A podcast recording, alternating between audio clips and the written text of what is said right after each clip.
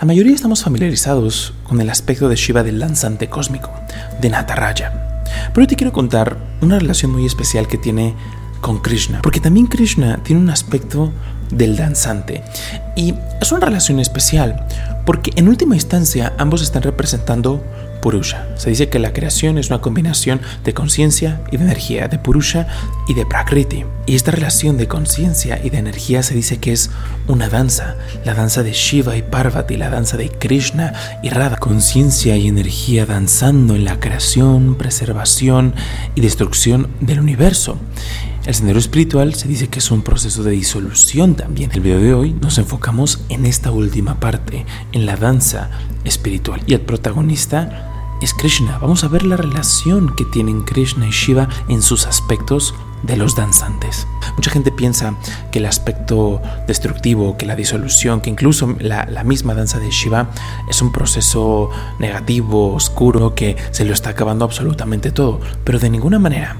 Cuando ese danzante interno despierta, ya sea en el aspecto de Nataraya o si lo concibes como, como Krishna, se dice que es la disolución, que es la danza del éxtasis en última instancia, pero que poco a poco va diluyendo estructuras de pensamiento, comportamientos, hábitos, apegos, y mientras eso se va diluyendo, la dicha empieza a fluir y la danza se vuelve cada vez más intensa, porque mientras más danzas, más éxtasis. Esto fue lo que contamos en la historia de Shiva. Si no lo has visto, lo vas a tener en la descripción, como este Nataraya mientras iba meditando, mientras iba diluyendo, empezó a danzar y a danzar. Todos en última instancia estamos llamados a experimentar eso.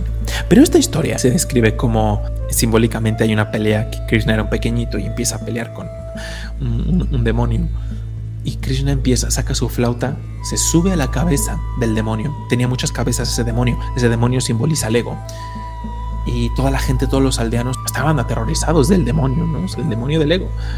Y todos los aldeanos son las cualidades espirituales y el ego, el ego viene a comérselas. Y sale Krishna, un pequeñito nada más. Da un salto y se pone en la cabeza, en una de las cabezas de la serpiente. Empieza a tocar su flauta y empieza a danzar. Empieza a danzar.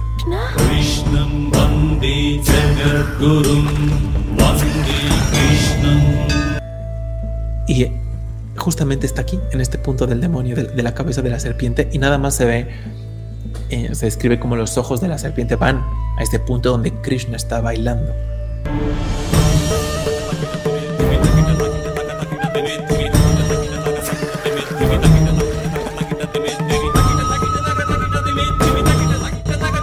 Krishna justamente termina su danza en la, en la postura que, tiene que tiene Nataraya, con esa pierna puesta de, en el aire. Al principio está danzando para todos lados, moviendo los pies, esa, esa danza de Nataraya. Cuando uno entra en un estado, empieza a entrar en, en la absorción, solamente estamos contemplando ese Nataraya danzando y diluyendo. Esta es la disolución de Shiva también, esta es la verdadera destrucción, la que nos interesa por lo menos.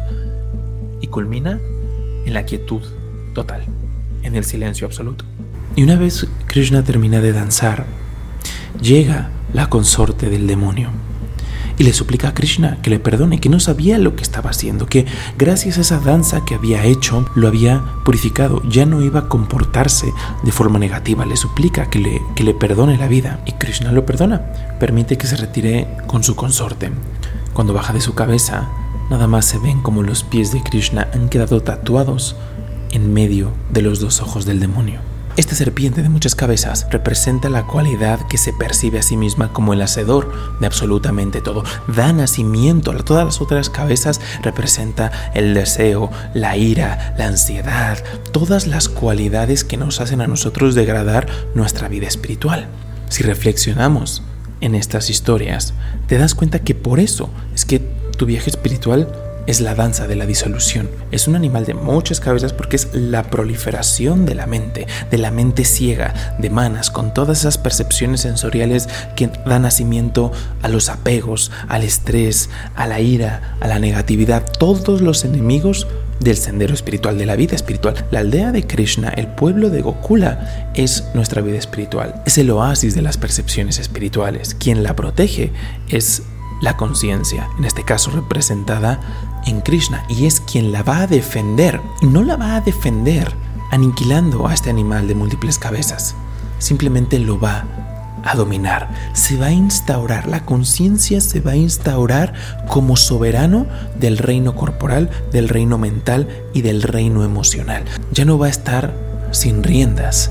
Gracias a esa danza, la danza del éxtasis, a la danza de dicha, es que el alma recupera su terreno, se vuelve soberano de este reino. La consorte del demonio es la energía. Cuando no tenemos una vida espiritual, la energía está para todos lados. La conciencia simplemente se ha retirado, no está en casa, está cubierta por la tierra de la ignorancia. Y es increíblemente simbólico porque deja tatuados sus pies en el entrecejo. Está describiendo el sadhana, que está describiendo el momento en el cual nosotros nos sentamos a meditar y nos concentramos en el entrecejo. Si no tienes idea de qué estoy hablando, vas a tener el enlace de la guía de meditación en la descripción. Se dice que malgastamos nuestra energía. Pero cuando ésta se pone bajo el control del ser, se dice que esta danza entre conciencia y energía se vuelve increíblemente armoniosa. Uno sigue en el mundo, sigue utilizando sus sentidos, sigue utilizando su mente, pero el comportamiento ahora es guiado por la divinidad, por la sabiduría. Tus herramientas espirituales, la devoción, una de ellas, las prácticas de yoga como la meditación, las renuncias, todo ello ayuda a despertar ese aspecto de la conciencia que está llamada a culminar en la danza del éxtasis divino de la iluminación.